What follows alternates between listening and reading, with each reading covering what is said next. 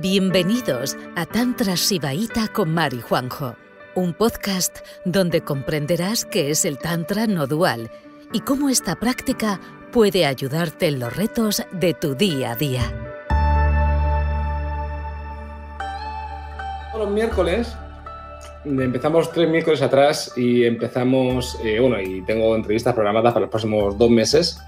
Eh, pues nada, gente que ha trabajado con nosotros, que quiere compartir su experiencia, pues en lugar de contar nosotros qué es lo que hacemos, que yo estoy cansado de hablar siempre de lo mismo, pues digo, bueno, vamos a darle oportunidad a gente que ha vivido pues, cierto tipo de proceso eh, y que lo cuenten ellos. Entonces, mm, contarlo de la manera más objetiva, desde su experiencia. Yo, aunque formo parte de alguna manera, pues yo me meto para atrás, pregunto, callo y que cada persona cuente su, su experiencia. Entonces, antes de meternos en la experiencia, cuéntame un poco sobre ti, Mariana. Eh, ¿Dónde vives? ¿Cómo es tu vida? ¿Cuál es tu trayectoria, a lo mejor, en, este mundillo de, espiritualidad, raya, conciencia, lo que sea?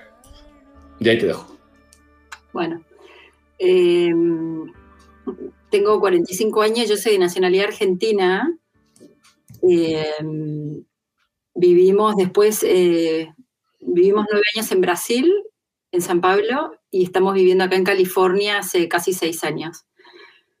Eh, bueno, yo soy de forma, bueno, vengo, mi familia es una familia súper clan, súper tradicional argentina, súper tradicional, ultra católica. Yo me crié no solamente con una familia súper católica, sino también en un colegio de monjas alemanas. Entonces tuve una formación, pero una bomba, una bomba. No, solo monjas, sino alemanas también, o sea, tela. Sí, pero lo loco es que, bueno, yo adherí durante un montón de tiempo, toda mi, toda mi adolescencia fue, o sea, súper, creo que siempre fui como súper tranquila y como no sé, buena. Siempre me esforcé mucho por ser buena, toda esa educación, ¿no? Y después cuando, y una cosa que sí agradezco mucho de la formación de mis padres es que en todo este, en todo este catolicismo exacerbado, ortodoxo y fanático, eh, sí hubo, eh, evidentemente sembró en mí la semillita de, que hay algo más, ¿no? De lo que vemos, de lo que, y creo que esa fue como la semillita con la que siempre me fui como orientando, ¿no? Empecé a desconfiar que el tema de la religión católica me empezó a parecer como sumamente pesada. Yo creo que justamente el exceso de, la, de las monjas alemanas me llevó como a, a querer como sacarme todo eso encima, ¿no? Después, después nos mudamos a San Pablo, a Brasil. Ah, pará, y yo encima soy psicóloga, para completar el combo. Maravilloso. Si, hemos podido, si me hubiera podido contigo, yo ya, ya estamos preparados para todo. No, pero espera, psicóloga y de formación psicoanalítica. Ay, por favor. Una pesa, pesa, una pesaba una barbaridad. Después, bueno, yo trabajé un montón, después me, nos fuimos a vivir a San Pablo y en San Pablo fue muy loco porque, bueno, no pude trabajar, yo venía muy con el chip del trabajar, fanática del psicoanálisis y y en San Pablo, por un tema de papeles, yo no podía laburar y me empecé como a atacar. Y a partir de ahí, gracias a esa posibilidad de no, o sea, gracias a esa puerta que se me cierra, la de no poder laburar, fui conociendo el camino de la meditación. Y ahí fue para mí como el enorme pasaje del, de la mente racional a un otro campo que para mí fue como que se me abrió la mente, pero increíblemente, porque, bueno, yo creía que todo lo iba a poder como, ¿no? Como todo se podía como entender y estudiar analíticamente y de repente me encontré con un otro universo que, bueno, para mí fue súper enriquecedor en ese momento. Bueno, ese es un poco mi recorrido en términos de formación. Después, eh, estoy casada, tengo cinco hijos, tuve seis. Wow. Eh, y un poco, quería contar un poco cómo yo llego acá. Llego por mi querido amigo Alberto, que es un amigo, bueno, español, que yo no conozco tampoco físicamente, que nos conocimos a, raíz de un otro grupo, y Alberto me cuenta de este simple, ¿no? Y yo estaba en un momento personal que eh, no me preguntes cómo ni de dónde, yo empecé a sentir algo adentro mío, pero fuerte, fuerte. Encima yo como esto, como soy sumamente racional, evidentemente esto que empecé a sentir era muy fuerte, cosa de que yo lo pudiera registrar, porque no venía de la cabeza. era algo que me empezó como yo tengo que sacar este, tengo que sacar esto, y no, sabía ni qué era, ni, ni, de qué forma. Y Alberto me cuenta es simple. Ah, entonces entré, quedé como curiosa, lo googleé, miré un poco, creo que entré en contacto con vos. Claro, y ahí voy a la entrevista, vos me entrevistas y voy a la entrevista con Mar. Y hablo con Mar y yo me sentía que estaba en un momento como muy, como un momento como muy clave. Eh, cuestión que Mar me ofrece hacer el trabajo intensivo. Eh, y bueno, yo creo que justamente por esa como, como momento, momento en el que estaba, como que todo me cerró, lo que Mar me decía me súper cerró. Esta cosa, Mar me dijo, mira, acá el trabajo es te desestructurarte completamente y no ponerte ninguna estructura yo me quedé como alucinada. Venía sintiendo muchísimo el peso de, sentía el eso que necesitaba sacar, que yo no sabía lo que era lo que necesitaba sacar, que es lo que ahora voy a contar.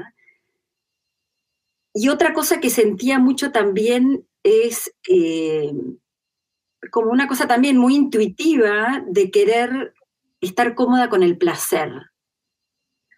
Para mí, por mi formación familiar y católica, eh, el sentir, el buscar el placer y el sentir el placer era una cosa, ¿no? Muy negada, eh, muy reprimida. Y de vuelta, yo evidentemente soy un poco la, ¿no? la ovejita negra de la familia porque yo siempre lo busqué, por más que no, yo sabía que eso estaba mal, según lo que yo había escuchado, ¿no? Y sin embargo en mí era, pero ¿por qué no? ¿Por qué no? ¿Por qué no podemos disfrutar del placer? Y ahí en esa charla con Mar ya me compró, ya, o sea, todo compré, porque era un poco también, ella me hablaba también un poco de esto, como de, de mira, acá no rechazamos nada de lo humano, todo lo que incluye la experiencia humana, nosotros la abrazamos. Y me pareció como alucinante el concepto, alucinante como posibilidad. Bueno, me tiré de cabeza a Mar, porque encima Nada, yo el único dato que tenía era de mi amigo Alberto y nada más. Y bueno, me tiré, completamente me tiré. Cuestión que, bueno, empezamos a laburar y los primeros, me, me, acuerdo que, claro, yo venía con mi formación psicoanalítica, ¿no? Todo pensándolo. Y de repente, primera sesión con Mar era cuerpo, absolutamente cuerpo. Pero bueno, yo me daba cuenta que algo estaba bueno ahí pero era cuerpo. Yo no tenía ni idea el trasfondo teórico, cosa también rara en mí, porque yo me, gusta entender las cosas, en ese momento, pero me entregué completamente a Mar, y esa es una cosa linda que como que Mar me generó como mucha confianza desde el minuto uno. Es interesante que Mar te ofrezca trabajar intensivamente, porque yo creo, o sea, trabajar con Mar, Mar no, no trabaja con todo el mundo, ¿eh? Y, menos que ella ofrezca es una cosa eh, es una cosa muy interesante que yo no he visto nunca. O sea, ella debió sentir algo en ti de alguna manera que dijo, esta chica lo va a hacer bien. Y no se equivocó, ¿eh? Y, bueno, entonces empieza, empieza las clases, eh, las clases online, conferencias, y al final de la clase, claro, yo conociendo a Mar un poco, ella dice, a ver, déjame esto ya, ¿cómo está tu cuerpo? ¿No? ¿Cómo está tu cuerpo? Entonces ahí, ahí empieza la, la, la clase. Claro, por Zoom, sesiones por Zoom. O sea, era loca la situación porque era por Zoom.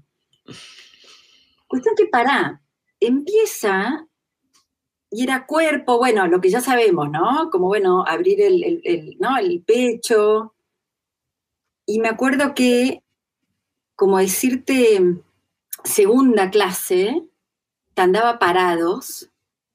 Y yo le digo, Mar, tengo el cuerpo partido en dos, le digo pero se notaba clarísimamente que tenía el cuerpo partido en dos, que había una división en mi cuerpo. Y Mar me dice, me acuerdo que me dice, bueno, vamos a seguir trabajando.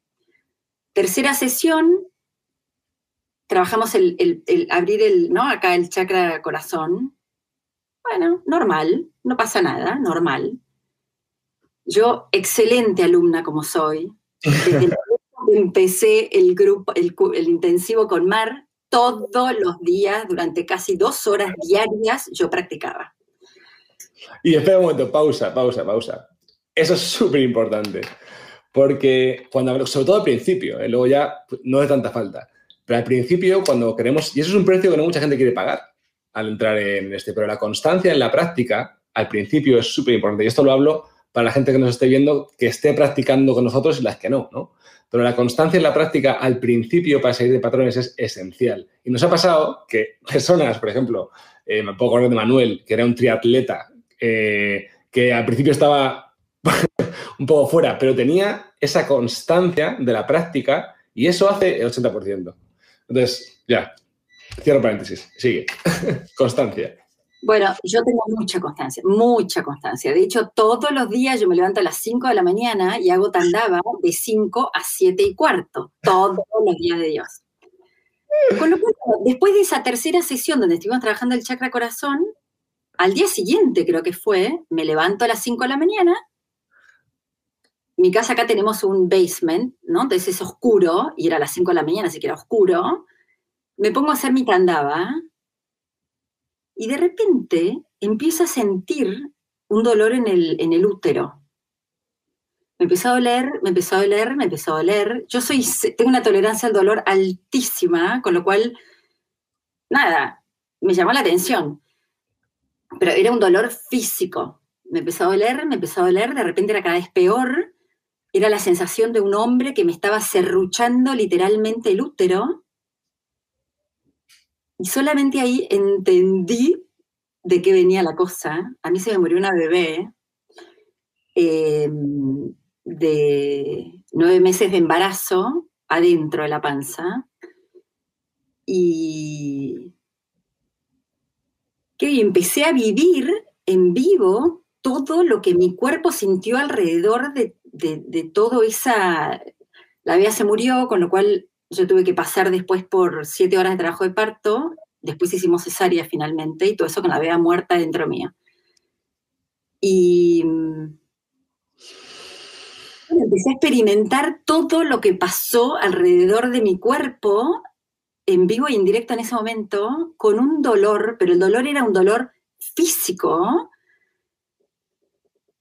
que me partí, terminé en el piso, hecho un bollito así, acurrucada así, pero partido el cuerpo en dos. Y lo loco era que en ese momento era un dolor físico ultra profundo, pero yo no, o sea, algo, algo, eh, o sea, en ningún momento atiné a ir al, al, doctor, por ejemplo, o a llamar a mi marido que me estaba pasando algo. O sea, como que yo me daba cuenta que había algo que tenía que estar pasando, pero que no era para ir al doctor, ¿no? Siendo que yo no, no tenía cero experiencia en este tipo de cosas. Jamás en mi vida me había pasado una cosa así.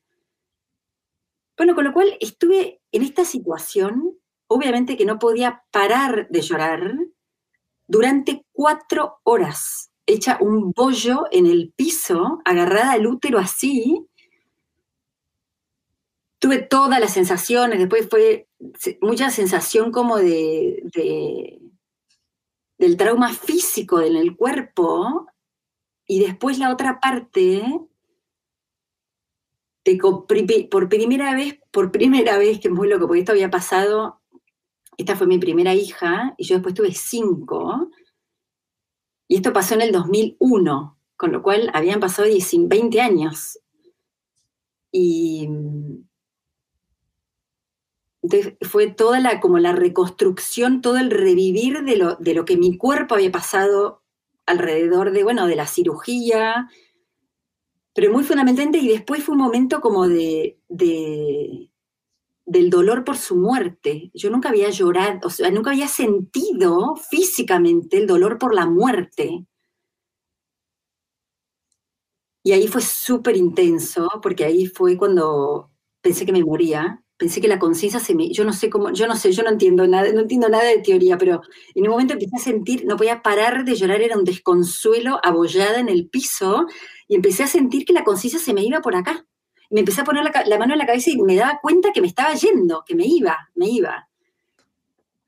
Alcancé en un momento a agarrar mi teléfono y llamar a una amiga que vive muy cerquita de acá, y yo le decía, me estoy muriendo, me estoy muriendo, me estoy muriendo. Mi amiga llegó volando, me empezó como a, tocar, ella sabe un poco de energía, me empezó como a tocar el cuerpo bueno, cuestión que estuve, en total estuve cuatro horas hecho un bollo en el piso, sin poder moverme, pero a, completamente posición fetal. Y después estuve durante dos días caminando por la casa en posición de cesariana, de, paciente de cesárea. Yo después tuve seis cesáreas. Como una, no sé, era, fue como, y, y, después de todo eso estuve durante dos o tres meses más o menos en un estado de vulnerabilidad absoluta, donde prácticamente era estar en mi casa, hacer las tareas básicas de acá de mi familia y nada más, un estado pero de carne viva total y absoluta.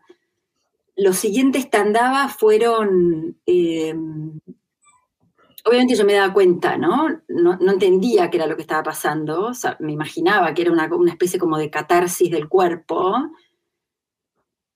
Me acuerdo yo en ese momento estaba haciendo tratamiento psicológico con un psicoanalista en Argentina, que yo lo, aprecio mucho su, punto de vista, y me acuerdo que esto fue un miércoles, yo tenía sesión con mi psicólogo el viernes.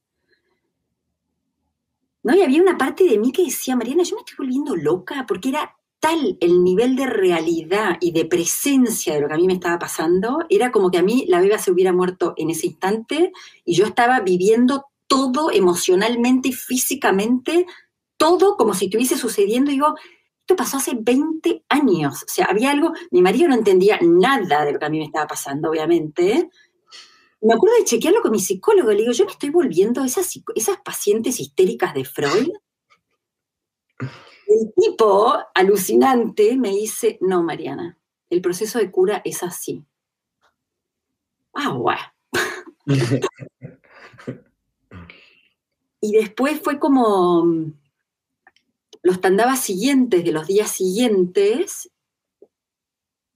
fue como muy intensivos también, todos muy intensivos, donde dar un montón, un montón, sin saber por qué, había, había momentos de que tenía que parar, porque no paraba un break, porque no daba más de, la, de todo lo que me estaba viniendo.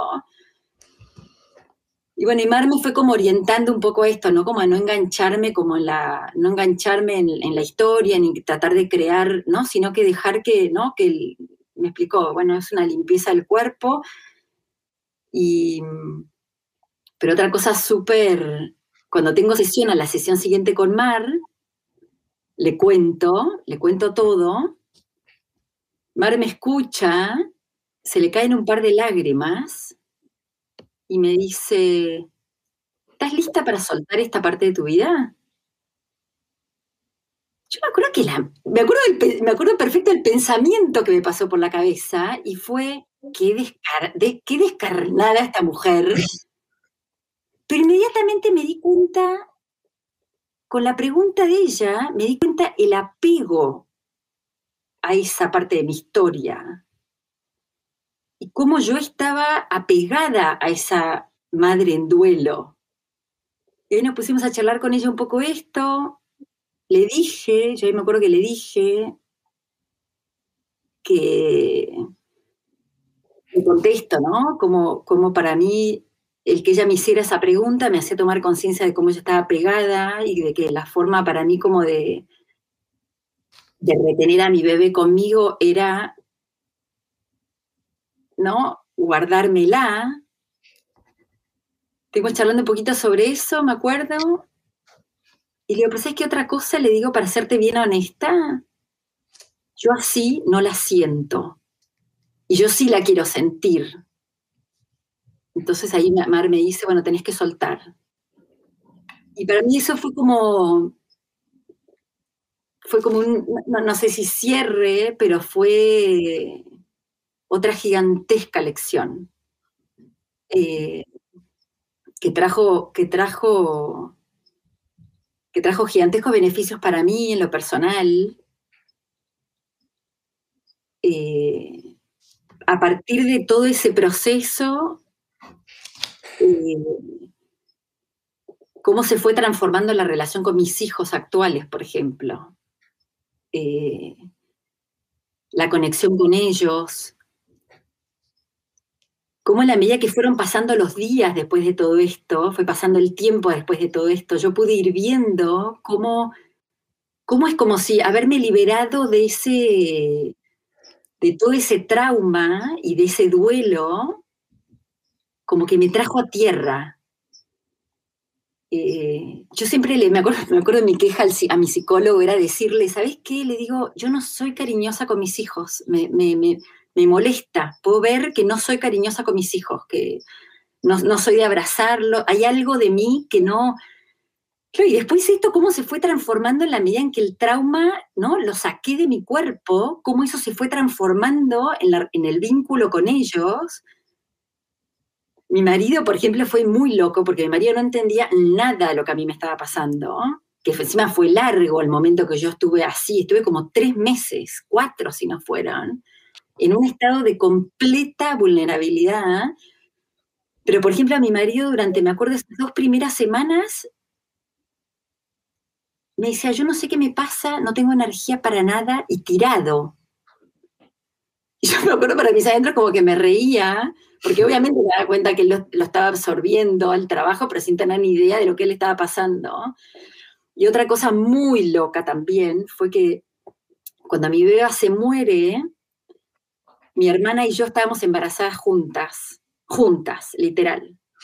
Y cuando mi bebé se muere, mi hermana tiene su beba a los dos días. Estábamos las dos internas en el mismo hospital, una con beba, beba viva y la otra con beba muerta. Para mi hermana fue súper difícil.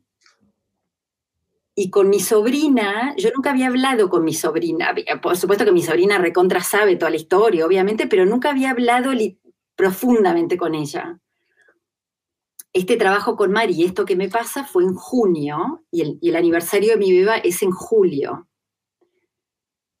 Yo nunca había hablado con mi sobrina, jamás, de la, profundidad de lo, que, de, lo que todo esto había sido para mí, de, cómo yo me sentía cuando hoy, hoy la veo a mi sobrina, que ya vive. Y fue tan loco, Juanjo, porque ese julio, o sea, al mes siguiente, el día del aniversario de mi beba, mi sobrina me, me llama, me manda un mensaje por WhatsApp y me dice, ¿podemos tener una conversación hoy? Dije, la puta madre.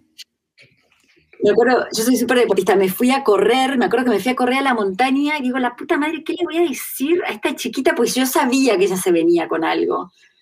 Y le digo, bueno, déjame, termino de correr y voy. Hicimos así un encuentro por Zoom y ella me empieza a hacer todo tipo de preguntas respecto a... Hay una que me perforó el corazón, porque ella me, empieza a preguntar un montón de detalles de, ¿no? de, por vuelta de su nacimiento, por vuelta de todo lo que yo pasé. Y en un momento me mira y me dice, Mana, ¿vos qué sentís cuando me ves? Yo me quise morir porque le digo, yo no puedo creer que esta chiquita haya estado durante 20 años con esa pregunta dentro de la cabeza. Que también fue como más lindo todavía esto, darme cuenta cómo mi trabajo, mi proceso pudo ir beneficiando a otros, ¿no? Eh, Después cambiando de tema, otra cosa muy loca que pasó con, con Mar en el, en, el, en el, intensivo fue que eh, nosotros estamos acá en Estados Unidos y teníamos visa y estábamos en trámite para la green card.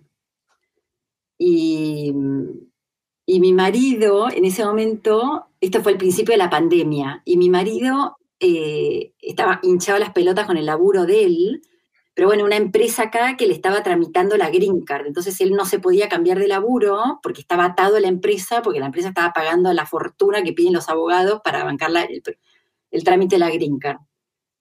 De la nada, porque fue literalmente de la nada, estábamos en el gobierno de, de, Trump, Trump había congelado todos los trámites migratorios, pleno para el trabajo, con, en medio del trabajo con, de intensivo con Mar, en el mailbox de mi casa llega las green cards. Sin entrevista, sin absolutamente nada. Yo me estaba de risa y le digo, Mar, ¿te puedes ver lo que acaba de pasar? Mar me decía, es que las cosas empiezan a destrabar. Y yo, pero literal, literal, mi marido estaba atrapado en el laburo que no le gustaba solamente por el trámite de la green card y la green card, o sea, la green card te, te, llaman a una entrevista para, cuando, para, para que te la, dártela en casa, llegó al mailbox de mi casa. Fue como loquísimo eso.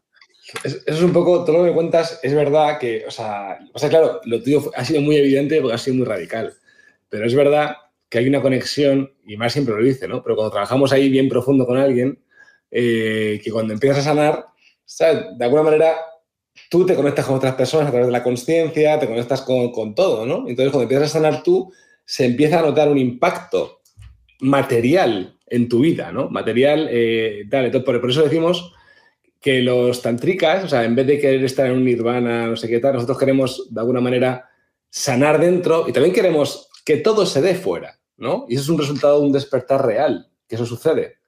Eh, eso sucede. Entonces, me alegro mucho que lo digas porque nosotros lo vemos suceder. Muchas veces decimos, mira, esta eh, a lo mejor ha sanado tal, pero mira, ha materializado. En plan, que eso es una, es una, es una consecuencia del trabajo de conciencia igualmente. Eso es maravilloso.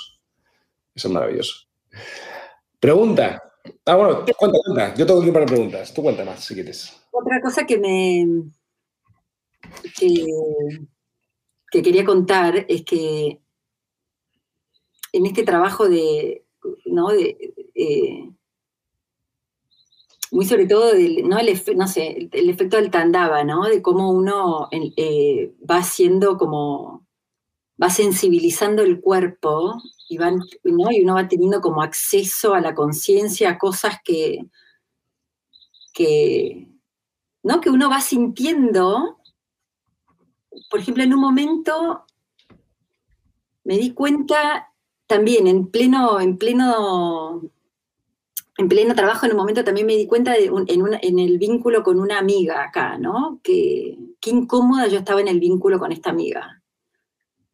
Y claro, como yo vengo de una educación, ¿no? Donde, o sea, mi, mi vector la vida entera ha sido ser buena, ¿no?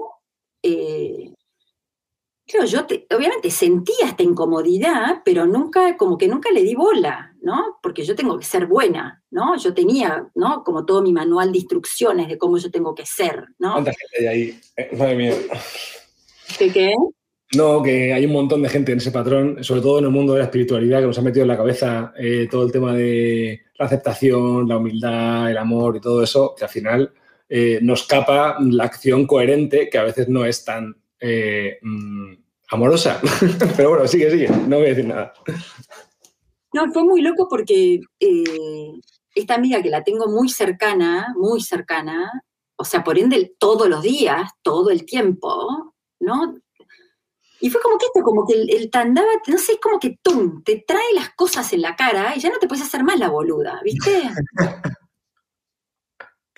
y bueno, y tuve, y tuve, y tuve como el, nada, empecé como a, esto, en querer realmente buscar, o sea, trabajar activamente en pro de la conciencia, ¿viste? De la coherencia sobre todo. Y me acuerdo que la llamé a mi amiga, esta amiga fue la que en San Pablo, yo me hice muy amiga de ella en San Pablo, y en San Pablo, en Brasil, ella fue la que me presentó toda la espiritualidad esta por vuelta de la meditación, ¿no? Entonces yo la tenía ella como una mujer como súper espiritualizada, ¿no? Para mí muy idealizada como, ¿no? Mujer espiritualizada, ¿no? Con lo cual yo creo que por eso justamente yo la tenía como con ese esquemita mental, entonces por eso es como que mucho tiempo me la pasé muchísimo tiempo aguantando y no pudiendo hacerme cargo de esta incoherencia porque no me entraba con, no me, no me coincidía con la imagen que yo tenía de ella, ¿no? Y cuando de repente el tandaba esto, el tandaba te trae esto, ¿viste? Te, o sea, te saca, de, te, te, despierta, te hace como ese wake up call, como dicen acá, ¿no? Entonces, algo que yo me venía como no queriendo ver, no queriendo ver, empujándolo al rincón, ¡pum! De golpe, ¡pum! Se te presenta en la cara y ya, bueno. Yo me acuerdo que la, encaro a mi amiga y le digo, ¿no? Todas las cosas que me estaban como, como molestando. Eh, y fue como muy loca la reacción de ella, porque se recontracalentó, me mandó, ¿sabes a dónde? No me quiso hablar por dos meses. De bueno, de hecho no me habló nunca más. Hasta ahora. Hasta ahora no me habló nunca más. Y como te juro, este caso es como que a mí me ahí para mí fue como, bueno, ultramente doloroso, obviamente, porque fue también encontrarme con la, la parte dolorosa del, de la coherencia, ¿no? Es encontrarte con que, bueno, hay gente que habla pésimo de mí, que ahora, ¿no? no, no bueno, toda esa parte, que, bueno, justamente yo había sido siempre tan buenita que nunca me había encontrado con esa parte, ¿no? Siempre me había esforzado tanto por gustarle a todo el mundo que no estaba, nunca había visto, nunca había vivido esa experiencia de que alguien te odie literalmente, que no te pueda ni ver.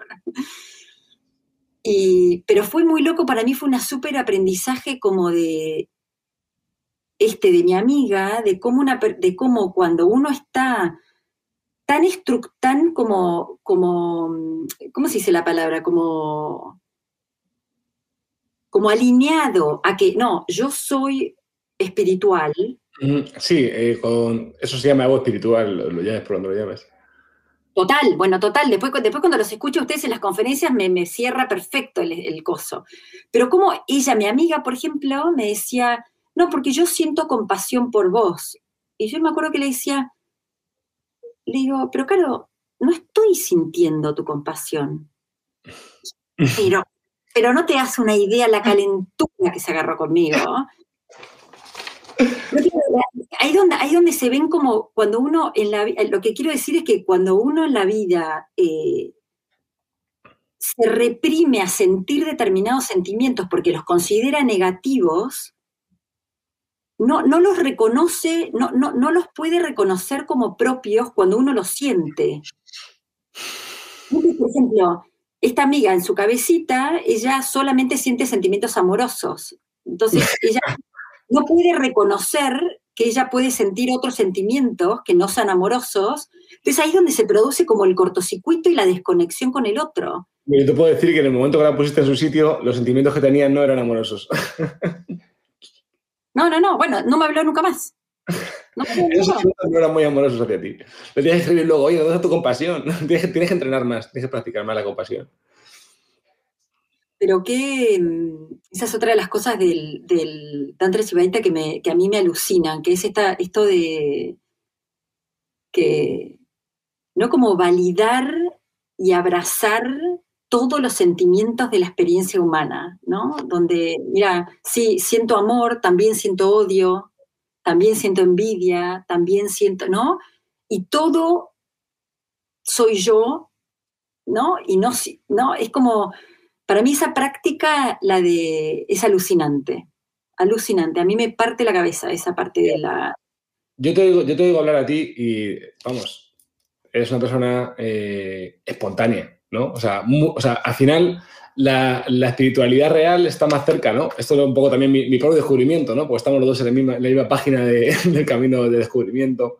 Eh, que al final la espiritualidad real está más cerca de, ser una persona real, ¿no? Real, eh, auténtica, de alguna manera, no de eh, mm, que ciertos estados permanezcan sobre otros, ¿no? Entonces, al final, nosotros, yo estoy, yo particularmente estoy bastante en guerra, en guerra porque sé el daño que hace, ¿no? Eh, de todo esto del amor incondicional, la aceptación, el, perdón, todo eso, el promover mentalmente, porque no se puede promover de otra manera, mentalmente ciertos estados porque se consideran más elevados, ¿no? Y al final te pasa lo que tu amiga. O te quedas en una pompa mm, mental, espiritualizada, y cuando te atacan directamente te quedas sin defensa. Puedes como decir, eh, no, no, reaccionas, ¿no? Pero sin embargo, toda esa mente espiritualizada no tiene nada que hacer a una persona espontánea. Porque una persona espontánea no tiene nada que defender, no tiene nada que. no tiene nada de lo que mm, juzgarse, es simplemente una persona que siente lo que está sintiendo en este momento. No, alucinante, alucinante. Sé que justo me pasó ayer. Eh, me encuentro con una chica y a raíz de un tema de nuestros hijos, siento envidia por esta chica. ¿No? Incómodo, horrible. No me gustó darme cuenta que estaba sintiendo envidia. Pero ¿sabes qué? Dije, justamente como estoy en, el, en la idea esta como de el querer como avanzar en esto de como de de correr la, la, vergüenza por ciertos sentimientos que son míos. Bueno, ¿sabes qué? Sí sentí envidia por vos. Hoy le mandé un mensaje y fue tan lindo lo que pasó, porque hoy le mandé un mensaje y le dije, ¿sabes qué? Ayer sentí envidia por vos, le digo siento un montón haberte mandado malas energías, le digo. Solamente quiero que sepas que ya se pasó y que gracias a, y que gracias a poder, como y gracias a poder de alguna forma darle espacio a mí, sentí envidia y conectarme con esa envidia, pude acceder a una otra cámara de sentimientos mucho más profundos que estaban por abajo de esa envidia. Pero solamente hubiera sido posible para mí acceder a esa cámara más profunda de sentimientos si yo hubiera podido, si yo solamente habiendo aceptado, sentí envidia. Y fue tan lindo lo que me pasó, Juanjo, porque la, la chica esta me contesta diciéndome una frase que era exactamente lo que yo necesitaba escuchar. Que fue como, wow, si yo no hubiera dado ese paso de haberle, de haber, sentí envidia y a través del comunicárselo era para mí como un, Mariana, abraza que sentís envidia, ¿no? Y expone que sentís envidia. No, me hubiera privado de ese mensaje que yo necesitaba escuchar en ese momento. Fue increíble de lindo, increíble. Jamás yo hubiera hecho eso, porque envidia no se puede sentir, Mariana. Yo me eduqué así, yo fui educada así, ¿viste? Y bueno, ¿cuál fue el mensaje que te dijo la amiga? ¿Sabes cuál fue? El mismo salió en una de las últimas conferencias, que dijo Mar. ¿Sabes cuál fue? El de lo que es tuyo, nadie te lo va a quitar. Ah. ¿No es loco? Muy loco. La abuela de Mar. Eso fue una, canalización de la abuela ahí. Lo que estoy no, no te lo quita nadie, Quilla. Uf, madre mía, Mariana, menuda entrevista. Pero y la otra cosa que quería, que quería eh, compartir. Todo tuyo. El tema del. Otro de los sentimientos que yo quiero amigarme es con el sentimiento del placer, del placer físico, del placer, es un sentimiento que fue ultra reprimido en mi educación, ultra reprimido. Todo, o sea, todo lo relativo al placer, el placer físico, el placer terrenal, ¿no? Eh, eh, no sé, mi familia siempre tuvo un bastante buen poder adquisitivo y siempre se vivido con mucha culpa, con mucha como vergüenza por tener dinero y siempre mucho castigo puesto ahí. Y yo siempre me cuestionaba, digo, la puta, ¿por qué no podemos disfrutar de tener dinero? ¿Por qué no podemos disfrutar de los placeres, ¿no? De, de esta vida, ¿no? Y ahí incluyo el placer del cuerpo. Y, y fue muy loco también porque fue algo que sin darme cuenta, sin cero consciente de parte mía, si ahora miro para atrás, fue algo que yo siempre fui buscando de diferentes formas, ¿no? El, acercarme al, al, placer, a la reconciliación con el placer, fundamentalmente. Y, yo soy, soy como, algo que me caracteriza un montón, es la búsqueda como de, de los límites, ¿no? me atrae mucho el, explorar hasta dónde yo como, como ser humano puedo llegar. Entonces, por ejemplo, hago deporte de endurance y me rompo el culo, me rompo el culo ahí, pero estoy como todo el tiempo como explorando el límite, hasta dónde yo puedo, ¿no? Y en todos los ámbitos me doy cuenta que soy así, que llevo eso. Y cuestión que en un momento me empecé a dar cuenta me acuerdo un día estaba acostada en la cama y me di cuenta que la posición de la cama me, llamó la atención como la rigidez de mi cuerpo, ¿no?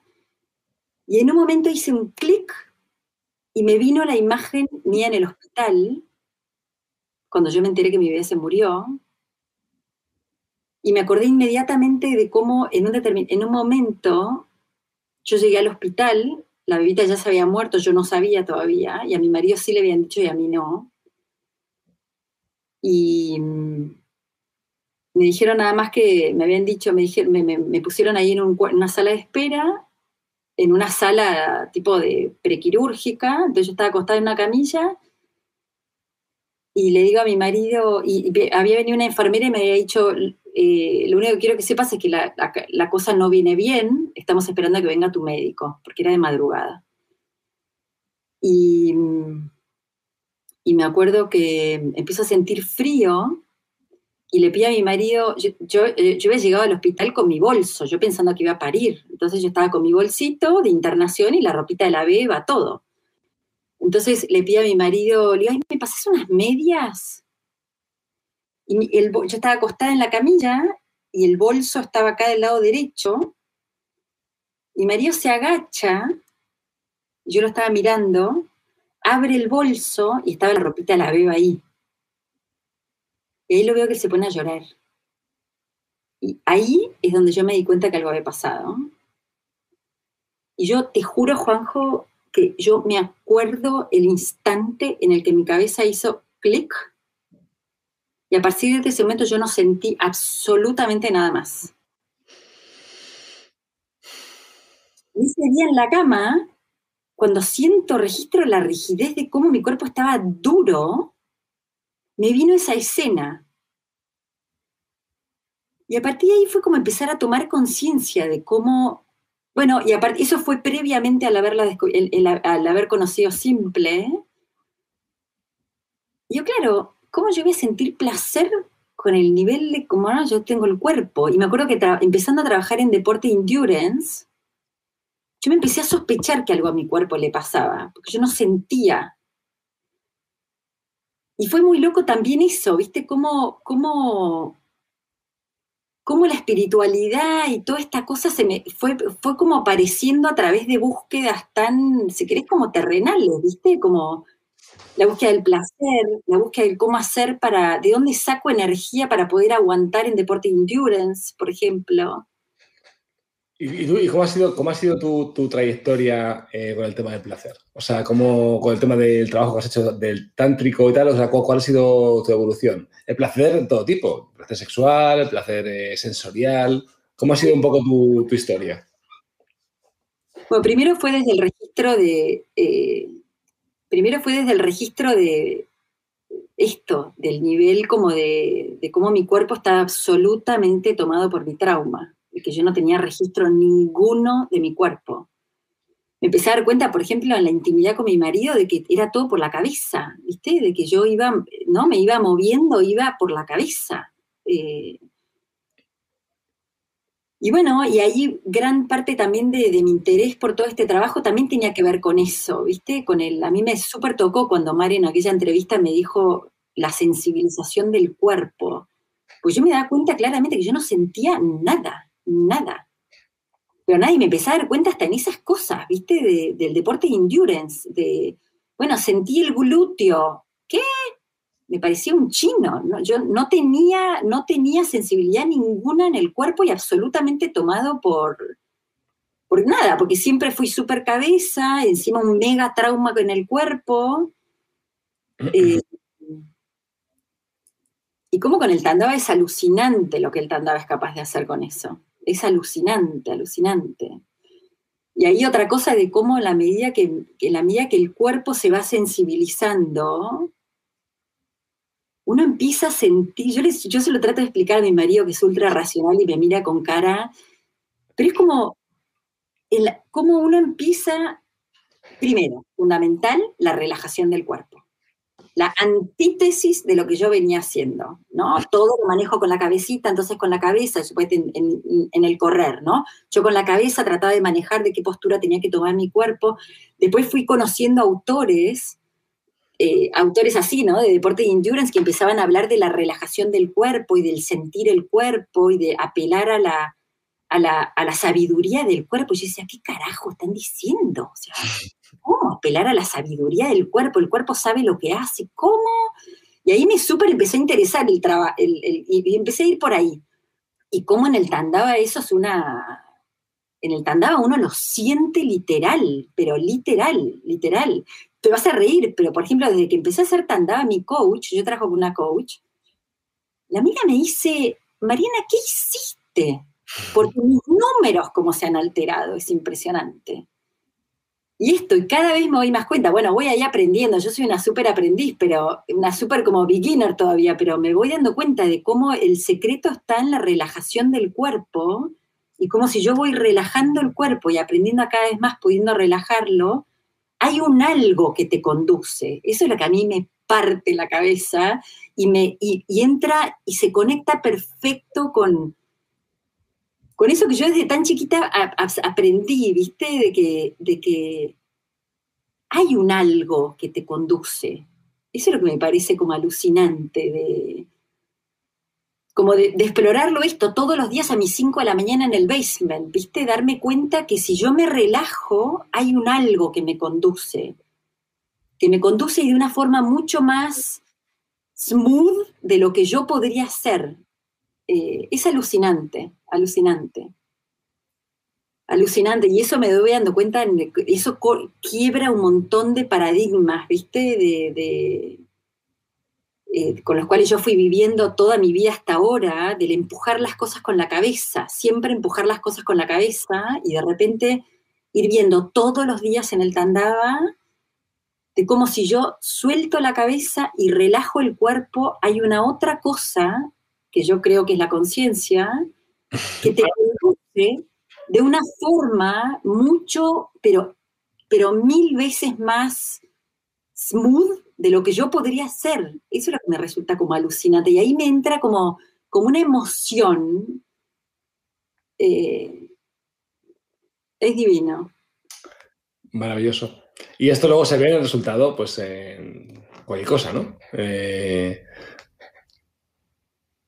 empiezas a sentir más, tu cuerpo se sensibiliza, disfrutas más de la vida en general, todo maravilloso.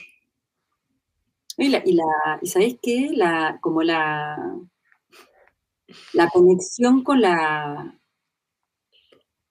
la, conexión con, con, la vulnerabilidad, ¿viste? El contacto con cómo, cómo, a raíz de la práctica del tandava te vas como, es como las, ¿no? Como que capas se van cayendo y uno va quedando cada vez más expuesto. Y lo divino y cómo uno, todas las relaciones, todo pasa a un otro nivel cuando uno logra entrar desde ese lugar, ¿viste? De honesto, de corazón, vulnerable, abierto. es divino, divino. Después otra, otra gigantesca eh, noticia fue de conocer la Cali, por ejemplo. Eh, ¿no? de, que, de que hay cosas que tienen que ser destruidas, eh, hay cosas que tienen que morir, ¿no?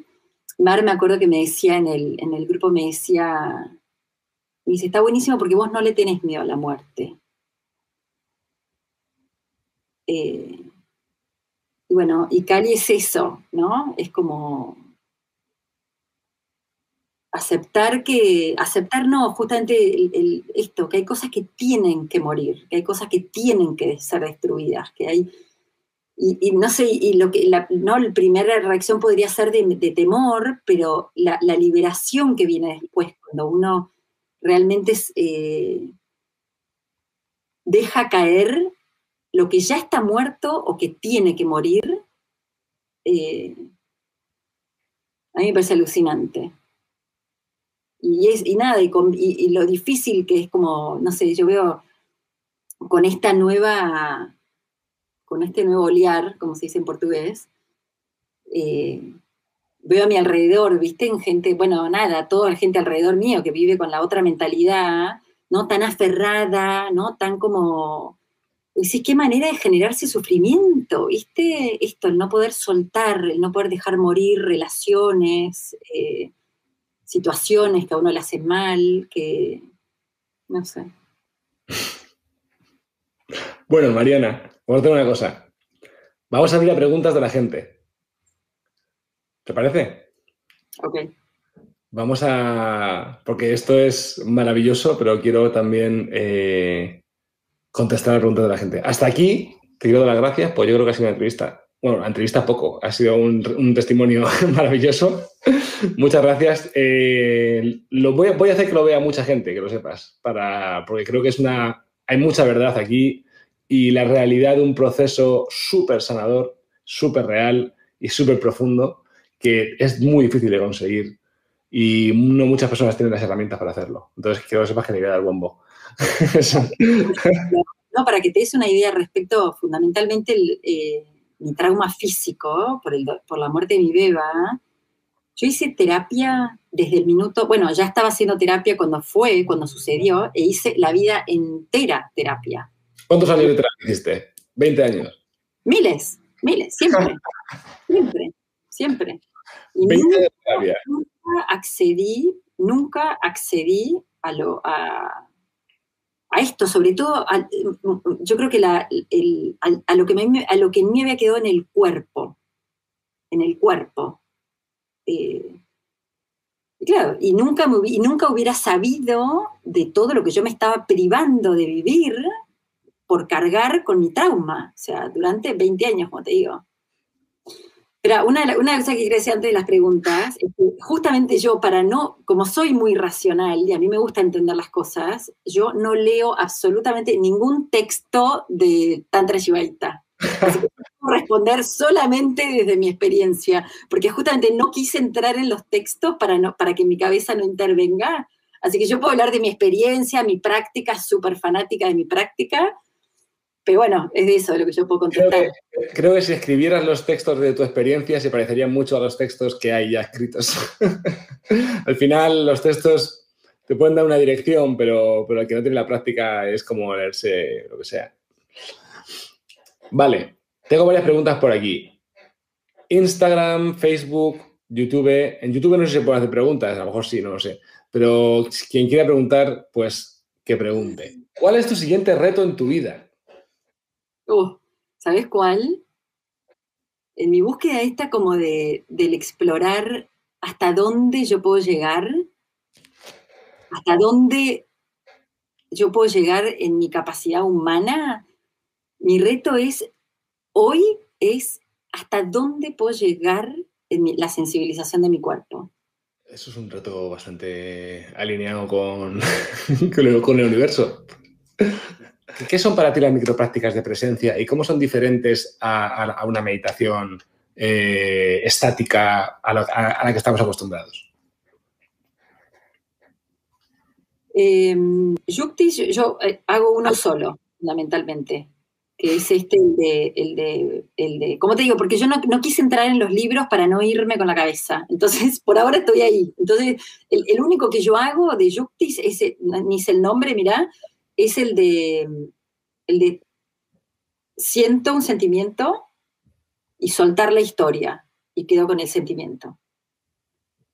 Que me súper ayuda también como a, ahí sí ves, a entender qué es lo útil. O sea, si yo me quedo con la historia, la historia es lo que arma mi cabeza. Y eso también, eso también me, Ah, otra de las cosas fundamentales que me ha traído, si, hay algo que me ha traído el, el tandava son dos cosas. Una, la sensibilización del cuerpo que ya conté, y la otra, la claridad mental. A mí me alucina la claridad que voy tomando, que voy como adquiriendo, de de repente encontrarme diciendo cosas que mi mente jamás hubiera podido ser tan inteligente de crearlas, por ejemplo. Eh, eso es alucinante. Y, esto, y, a partir de ahí me voy dando cuenta cómo cada vez estoy siendo como más aguda, si querés, en ir captando qué cosas fabrica mi cabeza. Y ahora ya sé más o menos qué hacer con eso. Ya sé cómo administrarlo. Eh, y vuelvo al sentimiento. Y vuelvo, y vuelvo a mi conexión con lo real, al, no sé, a, las microprácticas, no sé, el sonido de un pájaro y trato de darle el mayor espacio posible a ese sonido, dejarme impactar por ese sonido. Voy manejando en el auto la forma de un árbol y me quedo y sentirme y dejarme atrapar, dejarme como penetrar por la forma de ese árbol. Eso es lo que me trae a tierra, ¿viste? Eso es lo que hago durante el día. Maravilloso. Y Mariana, gracias enorme por el testimonio, ha sido maravilloso. O sea, yo ahora mismo me voy a comer algo, pues si no voy a seguir volando por la ventana. voy a comerme un chocolate o algo porque estoy eh, totalmente volando. Y ¿sabes lo que más da? Lo que más da son ganas. No me voy a levantar a las 5 de la mañana, pero voy a practicar más. Así que eso me ha dado muchas ganas de seguir profundizando y de sensibilizar el cuerpo. Y, y nada, Mariana, pues muchísimas gracias y que para lo que necesites. Y, y si te puedes venir para acá para hacer una buena yopeada y, y abrazarnos, sería maravilloso. Voy a ir.